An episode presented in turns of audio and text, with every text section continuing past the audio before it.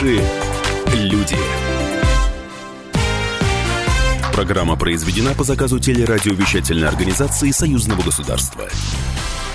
Добрый день, меня зовут Екатерина Шевцова. Это программа «Наши люди». Из нашей программы вы узнаете, чем живет союзное государство, какие события произошли на этой неделе. А, итак, э, в начале недели состоялась встреча президента Александра Лукашенко и главы Чеченской республики Рамзана Кадырова, который, кстати, впервые посетил Минск. Э, в ходе переговоров пришли к решению увеличить двусторонний товарооборот между Беларусью и Чечней. Собеседники определили перспективное направление сотрудничества, среди них агропромышленная сфера и транспорт – Минск готов запустить в Грозном автомобильное производство. Рамзан Кадыров же предложил создать пилотный проект по тракторостроению. Если сделать э, хороший пилотный проект э, на нашем регионе, то по линии, в первую очередь, сельское хозяйство, тракторном направлении, я думаю, что это будет ну, большая перспектива. В Москве на этой неделе определили номинантов премии Союзного государства в области литературы и искусства. Из семи финалистов выбрали троих лучших, правда, имена мы пока их еще не узнаем. Их озвучат на заседании Высшего Госсовета Союзного государства в декабре. А вот о том, как отбирали номинантов, нам рассказал заместитель госсекретаря Союзного государства Иван Бомбиза то мы учитывали и общественное мнение, которое было озвучено в средствах массовой информации, и поступали к нам в постоянный комитет соответствующие обращения в поддержку этих произведений и людей, которые их представляют. И, конечно же, это все дало возможность нам сегодня принять окончательное решение. В составе экспертного совета заместители министров культуры Беларуси и России Ирина Дрига, Александр Журавский, заместитель госсекретаря Союзного государства Иван Бомбиза, которого мы только что с вами слышали, и также заслуженные артисты Беларуси и России. Среди номинантов композиторы, дирижеры, писатели, публицисты, эстрадные исполнители. в этом году впервые в финал вышла анимационная работа – цикл образовательных фильмов российско-белорусского производства. Премия Союзного государства присуждается раз в два года. Высокую оценку, кстати, э, достаточно получают те работы, которые вносят большой вклад в развитие сотрудничества между Россией и Беларусью. Но от культуры мы переходим а, к инновационным технологиям. Молодые ученые Беларуси и России участвуют в реализации научных программ союзного государства. Об этом также на этой неделе рассказал председатель Совета молодых ученых НАН Беларуси Андрей Иванец в Белпресс-центре. Он отметил, что сотрудничество молодых ученых Российской Академии Наук и Национальной Академии Наук Беларуси осуществляется в рамках нескольких проектов. В этом году уже началось выполнение более 40 отдельных молодежных проектов белорусско-российских ученых по конкурсу э, Белорусского республиканского Российского фонда фундаментальных исследований и Российского фонда фундаментальных исследований. Проведение такого отдельного конкурса среди молодых ученых, российских и белорусских, э, оно является, в общем-то, у нас уникальным, потому что все остальные международные конкурсы, они проводятся на общей основе, без разделения по возрастному признаку. Он отметил также, что к реализации совместных программ привлекают не только молодых ученых, которые имеют научную степень, но и аспирантов, для которых участие в таких серьезных проектах становится фундаментальной базой. Ну и в продолжение темы сотрудничества в области науки и инноваций. Э, корреспондент Союзного веча Наталья Долгушина встретилась с председателем комиссии парламентского собрания по экономической политике Сергеем Калашником, который рассказал, что нам принесет инновационная экономика и как союзному государству противостоять современным вызовам все другие страны стоят перед очень серьезными экономическими вызовами, связанными с переходом к шестому технологическому укладу. Если мы сейчас не будем развиваться опережающими темпами в рамках перехода к новому укладу, то мы просто станем аутсайдерами мировой экономики и, в общем-то, экономически несостоятельными странами. То есть у нас есть общая цель и общая задача. Вопрос, можем ли мы здесь друг другу помочь? Да, мы можем. И относительно маленькая Беларусь, и огромная Россия, они здесь выступают на равных, потому что речь идет не о наработанных резервах, определенных возможностях, ресурсах. Речь идет о том, что необходимо создавать с чистого листа интеллектуальные продукты – и тут и Беларусь, и Россия находятся в абсолютно равных состояниях.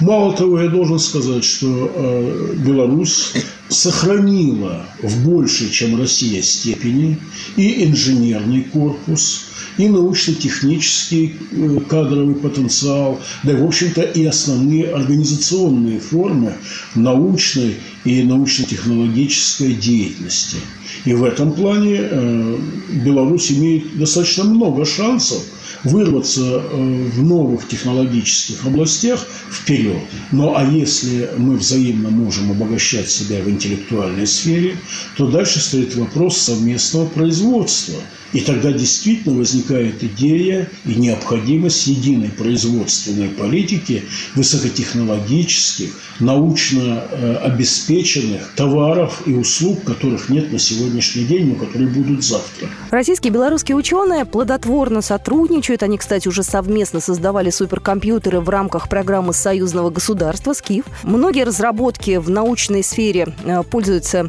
большим интересом. Э, одна из них направлена на исследование в области генетики. А, также наш эксперт, э, сенатор Сергей Калашников, отметил важность подписанного этим летом соглашения между Росатомом и Национальной академией Республики Беларусь. Росатом э, на сегодняшний день является одной из э, наиболее передовых научных корпораций Российской Федерации. В Беларуси строится атомная электростанция. И научное обеспечение является непременным элементом любого строительства. И тут белорусские ученые вполне могут оказать соответствующую поддержку э, для Росатома. Точно так же, как и использовать эти данные при строительстве Белорусской АЭС. Но фундаментальную науку скупиться нельзя, и нужны конкретные шаги о том, чтобы различные программы воплощались э, в жизни, чтобы было это максимально эффективно. Нельзя обеспечить эффективную промышленную политику а без руля и ветрил, несясь в неизвестность. Нужно плановое хозяйство. Но при этом понятие плановое хозяйство,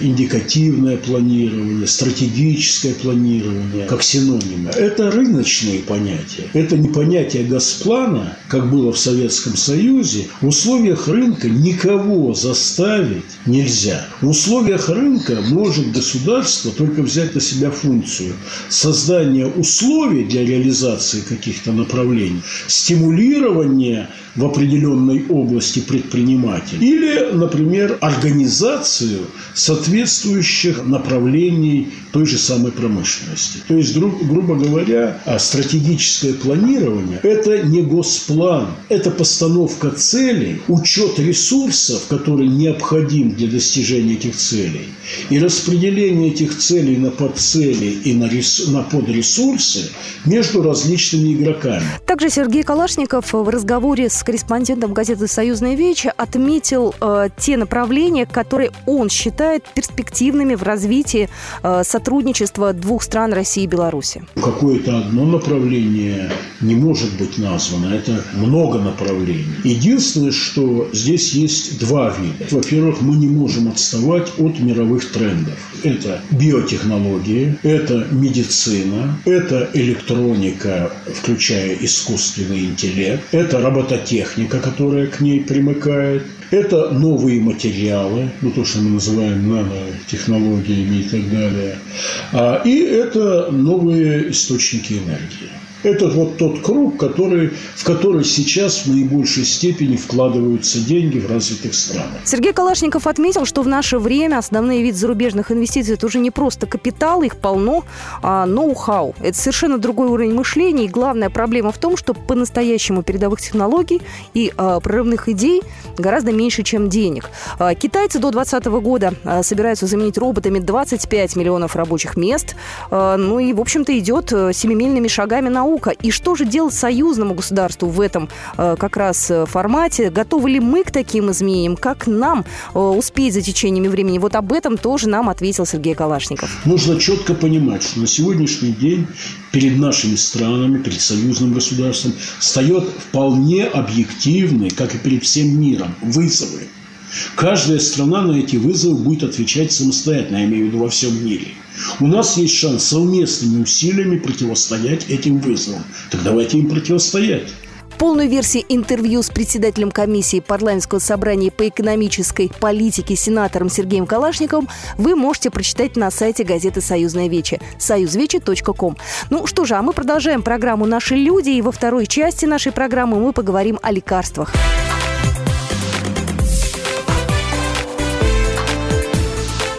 Наши люди. Радио «Комсомольская правда». Более сотни городов вещания и многомиллионная аудитория.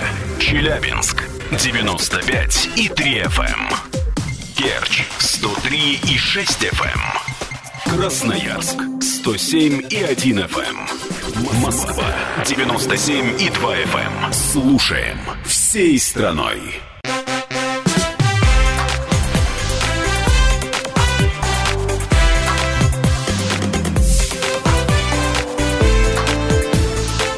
Наши люди. Здравствуйте, вы слушаете программу «Наши люди». Меня зовут Екатерина Шевцова. Сегодня со мной в студии редактор отдела экономики газеты «Союзная вещь» Николай Алексеев. Добрый день. Мы сегодня поговорим о лекарствах. Тема, на самом деле, очень-очень серьезная. Фарминдустрия, единое фармацевтическое пространство. Единый фармрынок ЕС – это первый рынок, который был запущен в Евразийском Союзе. Напомню, в Евразийском Союзе Казахстан, Россия, Беларусь, Армения и Киргизия. Они запустили этот рынок значит, в мае. До года два готовился пакет документов, наконец все подписали. Фармрынок заработал. Теперь мы будем ждать, как он значит, сработает. Сработает он не сразу, понадобится, конечно, какое-то время, чтобы все предприятия перешли вот на вот эти единые союзные регламенты. Но главная цель – это чтобы лекарства постепенно дешевели и чтобы рынок очищался от подделок. Хотелось бы поделиться своей историей. Зимой вот довелось мне сильно простудиться, температура поднялась почти до 40 градусов, и я купил в Москве противовоспалительное средство производства в Беларуси. И оно стоило не 500 рублей, не 1000 рублей, а стоило всего 34 рубля. И фактически за два дня оно поставило меня на ноги. У меня сразу закралась мысль, значит, наши производители, российские, белорусские, если хотят, могут произвести нормальное, недорогое лекарство. То есть не обязательно тратить огромные средства. Кстати, э, вот эту тему мы попросим прокомментировать нашего эксперта. У нас на связи исполнительный э, директор Российской ассоциации аптечных сетей Нелли Валентина Игнатьева. Нелли Валентина, здравствуйте. Здравствуйте. Ситуация такова, что даже одно и то же с действующей молекулой лекарственное средство может различаться по цене порой даже в разы. На сегодняшний день для производства лекарственных препаратов действуют единые правила, единые нормы, которые гармонизированы а, с международными практиками. Это касаемо вопросов производства. Ряд иностранных производств уже локализовали свои производственные площадки здесь, на территории Российской Федерации, и тем самым обеспечивают обеспечит нашим а, гражданам, нашим согражданам более доступные по цене лекарственные препараты. Нелли Валентина, а вот такой вопрос. Сейчас очень удобно совершать покупки в интернете, и все уже покупают там, и заказывают и пиццу, и покупают и холодильники, и все что угодно. А почему вот вы выступаете против того, чтобы лекарства заказывать в интернете? Как э, организовать э, именно легальную систему э, в сети интернет, то сегодня остаются в рамках закона только одно. Лекарство можно заказать в действующей аптеке, а, ну то есть забронировать простыми словами, прийти в аптеку и купить гарантированно тот лекарственный препарат, который прошел все э, этапы контроля качественных лекарственных препаратов на российском рынке. Пока получается, что механизмов контроля как доставляют, нужного ли качества доставить лекарственный препарат до пациента, и как это будет государство регулировать и контролировать, еще, увы, не предложены. Поэтому легализовывать сегодня преждевременно, пока мы не найдем этот механизм, который позволит обеспечить действительно прозрачную систему контроля и, главное, гарантировать нашим пациентам, что качественный лекарственный препарат доедет до его дома. Спасибо большое. Нелли Валентина Игнатьевна у нас была на связи, исполнительный директор Российской ассоциации аптечных сетей. До свидания. Всего доброго. Э, не так давно был проведен опрос э, в России, и выяснилось, что 70% россиян сообщили, что лекарственные препараты, которые они покупают на постоянной основе, за последние полгода-год стали значительно дороже. То есть не только продукты подорожали, естественно, лекарства подорожали. Значит, свыше трети, 39% участников опроса, при этом покупают только отечественные лекарства при наличии аналогичного импортного препарата. А четверть респондентов заявили, что в такой ситуации они сделают выбор все-таки в пользу иностранных лекарств. Ну, то есть мы видим, что четверть хотят зарубежные лекарства, а 40% все-таки любят наши отечественные. 8% респондентов признались, что не так часто покупают нужные лекарства, а 7% и вовсе признались, что были вынуждены отказаться от покупки определенной части лекарств и медикаментов медикаментов. Но в связи с этим нам хотелось бы узнать, подешевеет ли лекарства для населения? Ну, я предлагаю этот вопрос задать нашему эксперту. У нас на связи Давид Валерьевич Мельгусейнов, директор НИИ организации здравоохранения и медицинского менеджмента. Давид Валерьевич, здравствуйте. Добрый день. Да. С мая заработал единый фармацевтический рынок стран Евразийского союза. То есть долго этот рынок готовили. Он должен был быть еще запущен еще в 2016 году. Но вот никак не могли разобраться с документами. Наконец, с мая его запустили, и вот мы пытаемся понять, что же он значит для обычного потребителя. Снизятся ли цены на лекарства, станет ли меньше подделок? А, ну, единое фармацевтическое пространство, то, о чем действительно очень долго мы говорим, оно пока не заработало на пространстве Россия, Беларусь, Казахстан. И предполагалось, что в рамках этого пространства будет работать единая система регистрации лекарственных препаратов, то есть препараты, которые зарегистрированы в России, автоматически доступны Э, жителям Беларуси и Казахстана. И наоборот, на самом деле. Очень много э, камней преткновения на этом пути, и один из самых главных камней – это унифицированная нормативно-правовая среда, и в частности единая фармакопия. И вопросы ценообразования – многие фармацевтические компании устанавливают разные цены на одни и те же препараты в разных странах. И не секрет, что белорусы платят меньше за лекарственные препараты, чем россияне. А Россия, как и Беларусь, как, и Казахстан, э, производят э, достаточно своих э, лекарственных препаратов. Они в основном производятся в сегменте дженериков, то есть дешевые лекарственные средства. По многим другим лекарственным препаратам есть дешевые аналоги, а, которые активно сейчас э, тиражируются российскими заводами, белорусскими заводами, или вполне можно лечиться. Они все соответствуют стандартам, мировым стандартам качества. Есть такие три буквы заветные GMP, э, стандарт качества производства лекарственных препаратов, или по-английски Good Manufacturing Practice, именно отсюда пошла эта аббревиатура. Так вот, э, российские новые заводы, построенные после 91 года, и белорусские заводы, практически все, соответствуют этим стандартам. Давид Владимирович, скажите, пожалуйста, на российском рынке какую долю занимают белорусские препараты? Долю рынка? А, белорусские препараты на российском рынке занимают небольшую долю, менее процента. Ну, понятно, потому что ну, мощности белорусских заводов, они не настолько велики, чтобы обеспечить э, российский спрос э, всем самым необходимым. Э, в деньгах это примерно менее процента. В упаковках это может быть порядка полутора-двух процентов от общего объема. В Росздравнадзоре эксперт нам сообщил, что преступники нередко фальсифицируют лекарства, призванные помочь при тяжелых заболеваниях, такие как ВИЧ или онкология. Стоят они очень недешево, а если не помогли, то отсутствие эффекта всегда можно списать на сложный диагноз.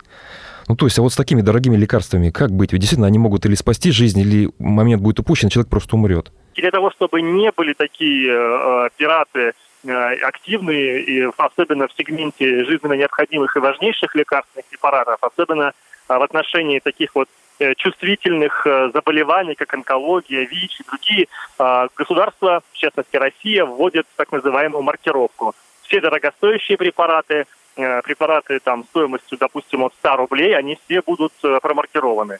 Дешевле маркировать препараты, на мой взгляд, не является целесообразным, потому что произвести оригинальный препарат или подделку стоит примерно одних и тех же денег. Поэтому не, не думаю, что будет э, целесообразно операторам подделывать уголь активированный. А, Давид Мелигусейнов был у нас на связи, директор НИИ Организации здравоохранения и медицинского менеджмента. я готова поприветствовать еще одного спикера у нас на связи. Людмила Козлова, сенатор, заместитель председателя Комитета Совета Федерации по социальной политике, член комиссии парламентского собрания по вопросам внешней политики. А, Людмила Вячеславовна, скажите, пожалуйста, а что нужно сделать на уровне законодательства? И вообще, какие главные проблемы остались на фармацевтическом рынке? Остались проблемы, это и прежде всего, я считаю, это доступности лекарственного обеспечения. Вот я считаю вообще-то, что и нам, и Беларуси надо поработать над двумя законами. Мы уже работаем над этим. Это закон о э, мотивации населения, о стимулировании мотивации к ведению здорового образа жизни – которая, естественно, снизит потребность и необходимость, э, такую большую потребность в лекарствах. И второе, это закон о лекарственном страховании. Для того, чтобы э, все население, значит, потребность всего населения покрыть в лекарствах, находящихся на амбулаторном лечении, потребуется примерно 480 миллиардов э, рублей. Вы представьте, какие колоссальные цифры. И поэтому частично э, мы должны механизм лекарственного страхования переходить и включить его, э, как говорит правильно совершенно наш министр, в систему обязательного медицинского страхования. Планируется, что заработать лекарственное страхование должно в 2019 году. А пилотные проекты по лекарственному страхованию работают точно в Кировской и Омской областях. Вот таким образом. Людмила Вячеславовна, спасибо большое. Коль, ну давай вернемся к нашей теме. Скажи, пожалуйста, какие совместные союзные программы в области фармакологии сейчас существуют? В рамках союзного государства есть союзные программы, посвященные здравоохранению, а также разработке новых лекарств. Но я обращу внимание, что не просто новых лекарств, допустим, против гриппа, а лекарств будущего, то есть лекарств следующего поколения, лекарств там 21 или даже 22 века. То есть для многих это пока что странно, но тем не менее это осуществляется нашими ведущими научными центрами, российским, белорусским, причем за счет союзного бюджета. Вот, например, одна из программ – это программа «Стволовые клетки». Стволовые клетки – это универсальные клетки организма, которые могут превращаться в любую другую клетку организма. То есть, по сути дела, на основе вот этих исследований можно лечить там 100 разных заболеваний, причем самых тяжелейших. Кроме того, есть интересная программа «Белространсген». Ну, как раз ученые, которые над этой программой работали и получили тот самый лактоферин. Да, это компонент, который младенцу позволяет оставаться здоровым. То есть в первые месяцы жизни ребенок защищен этим лактоферином от вирусов, от болезней, от всего. Если этот лактоферин выделить и сделать из него лекарство, то получится уникальнейшее лекарство нового поколения, 21 века. Сейчас только разработали технологию получения этого лактоферина, а технология значит, производства этих лекарств еще должна разрабатываться. То есть это дело ближайших 10 лет. Ну, через 10 лет, я думаю, мы к этой теме обязательно вернемся, даже раньше к теме лактоферина. А, ну что же, через две минуты мы вернемся обратно в программу. Я пошла встречать в гости. А, у нас в студии появится Дмитрий Рождественский.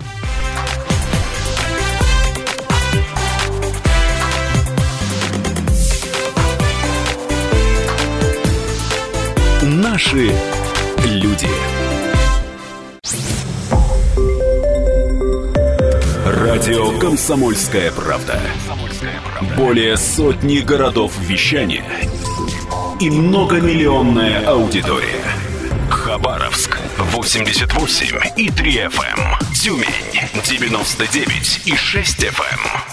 Кемерово 89 и 8 FM. Москва 97 и 2 FM. Слушаем всей страной.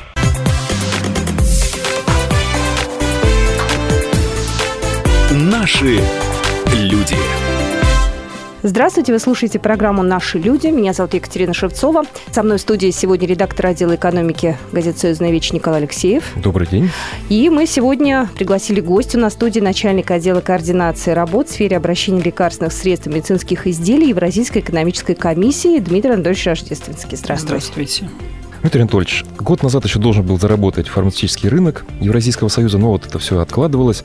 Скажите, почему вот так долго откладывалось и зачем нам вообще этот фармацевтический единый рынок? Э, если говорить о его создании, то документы, в принципе, все были подготовлены в те сроки, которые изначально были указаны при создании Евразийского союза, то есть к концу 2015 года весь пакет документов у нас был подготовлен, а задержка с принятием документов э, действительно практически на один год до 3 ноября 2016 года была связана с тем, что э, государства не могли согласовать один из вопросов, который возник уже на последнем этапе. Это вопрос э, необходимости оценки взаимозаменяемости лекарственных препаратов в рамках регулирования союзного обращения. И, э, по сути дела, вот все 11 месяцев стороны договаривались между собой по этому вопросу.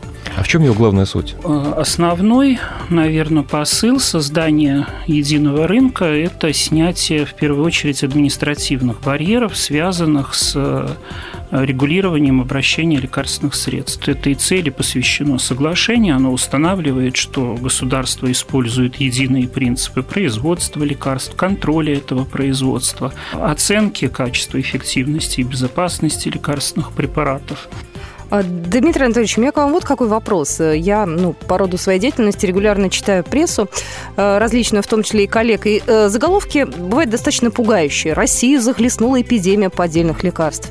Еще тоже заголовок мне понравился. «А вы когда-нибудь принимали фальсифицированное лекарственное средство? Тысячи поплатились за это жизнью. Вот скажите мне, пожалуйста, много ли подделок на фармрынке?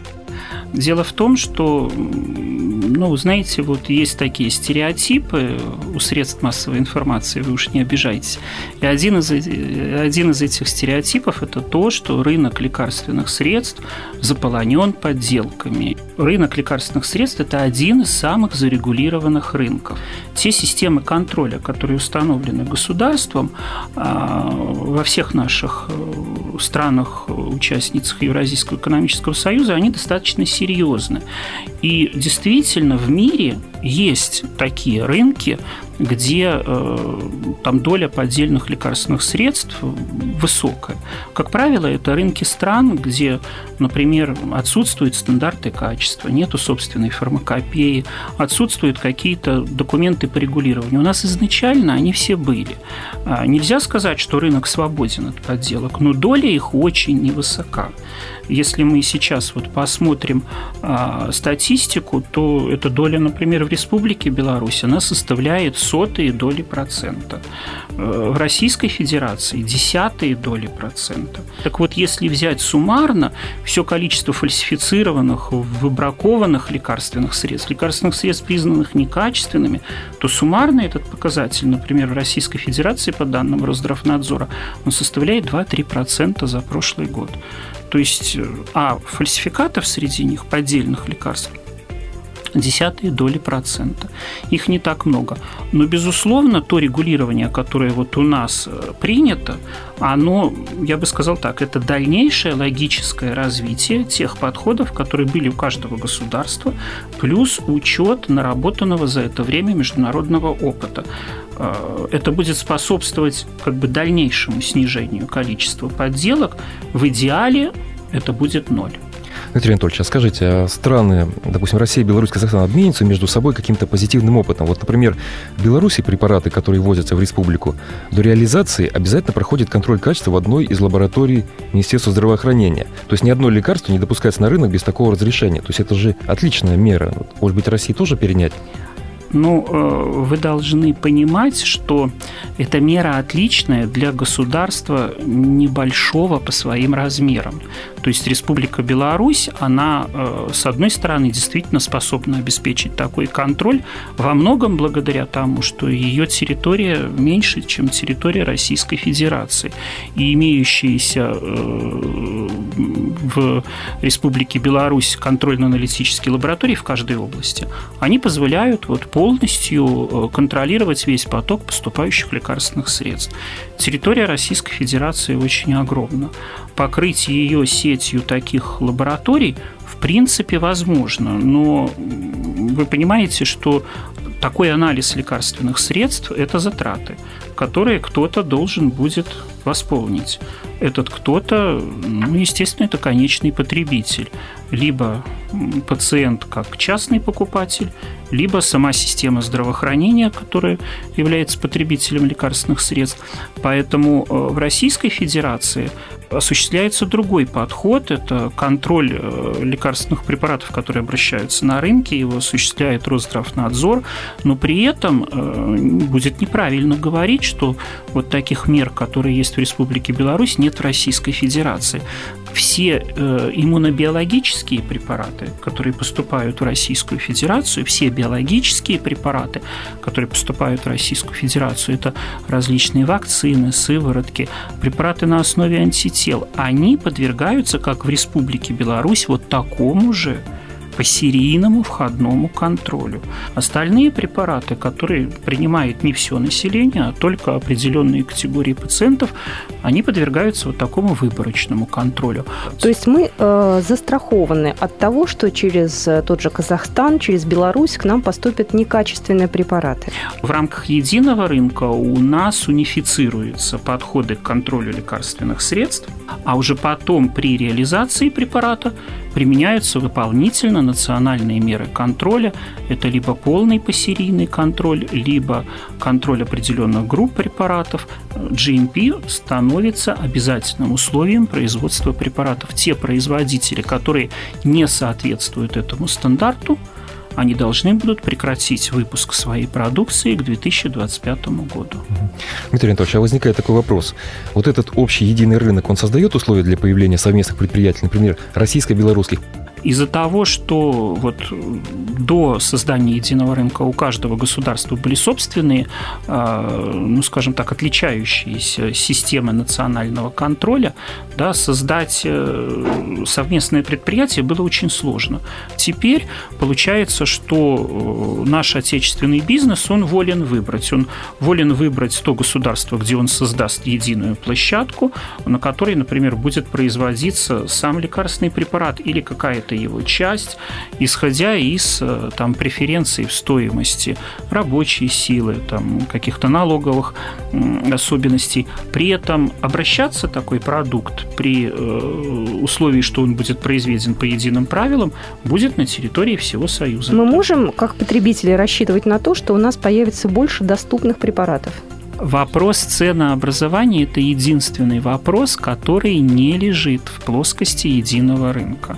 Если почитать внимательно соглашение, оно регулирует все сферы жизни лекарственного препарата от создания молекулы до вот, выпуска препарата на рынок и ухода препарата с рынка. Но при этом вопрос ценообразования соглашение не регламентирует. Ценообразование остается на национальном уровне. Поэтому сказать, что рынок будет способствовать появлению более дешевых лекарственных средств, это будет очень большой популизм. По сути дела, единый рынок будет способствовать э, увеличению конкуренции. Будет увеличиваться конкуренция как среди отечественных производителей, потому что если раньше отечественными считались только свои, то теперь отечественными будут считаться пять государств. Да, и к своим добавляются еще четыре государства, у каждого из которых есть своя фармпромышленность и препараты, которые тоже становятся своими. И они начинают конкурировать, соответственно, способствовать снижению цены. Во-вторых, естественно, для э, зарубежных препаратов вхождение на рынок пяти государств, где не пять разных сводов регулирования, а один единственный, а один единственный, угу. это тоже более просто, более удобно, поэтому в целом будет происходить расширение номен... линейки лекарственных препаратов, номенклатуры лекарственных препаратов, будет появляться больше генериков, воспроизведенных препаратов, биоподобных препаратов. Это будет способствовать снижению цены в целом. В долгосрочном тренде вот увеличение конкуренции будет способствовать снижению цен на лекарственные препараты, появлению более доступных групп. Дмитрий Анатольевич, подводя итог, можно ли сказать, наконец, поздравить нас с тем, что рынок заработал, потому что, по сути, это первый рынок Евразийского союза, самый первый, и Дмитрий Медведев об этом говорил, Владимир Путин. То есть, а дальше уже другие рынки последуют, наверное? А, ну да, э, с точки зрения, скажем так, юридической, это действительно первый из созданных рынков. Э, несмотря на то, что Евразийский союз он создан давно, но вот это первый э, созданный единый рынок ну, из тех, которые запланированы. Но я хочу сказать, что вот говорить как это сказать, глаголами совершенного вида рынок создан. Не совсем правильно. Он продолжает создаваться. Он создан юридически. Сейчас создаются условия для его фактической работы.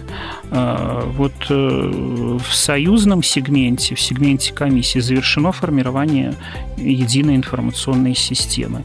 Сейчас на финальных стадиях находятся работы в каждом государстве-члене, но они еще не завершены. Вот когда завершатся они, то э, будет создана та информационная система, при помощи которой производители смогут подавать досье, а все потребители, абсолютно все, вот вы, я, мы сможем получить из этой системы полную информацию о лекарственном препарате.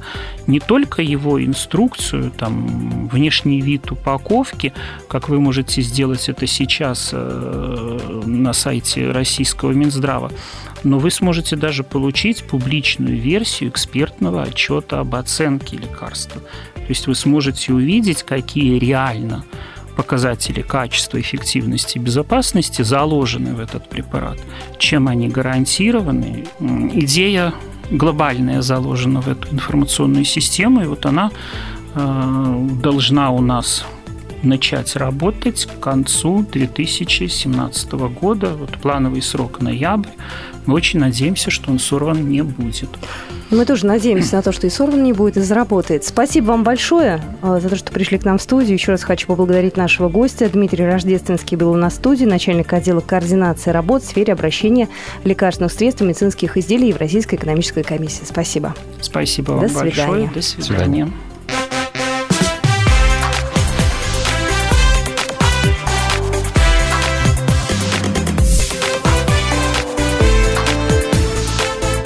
Наши люди.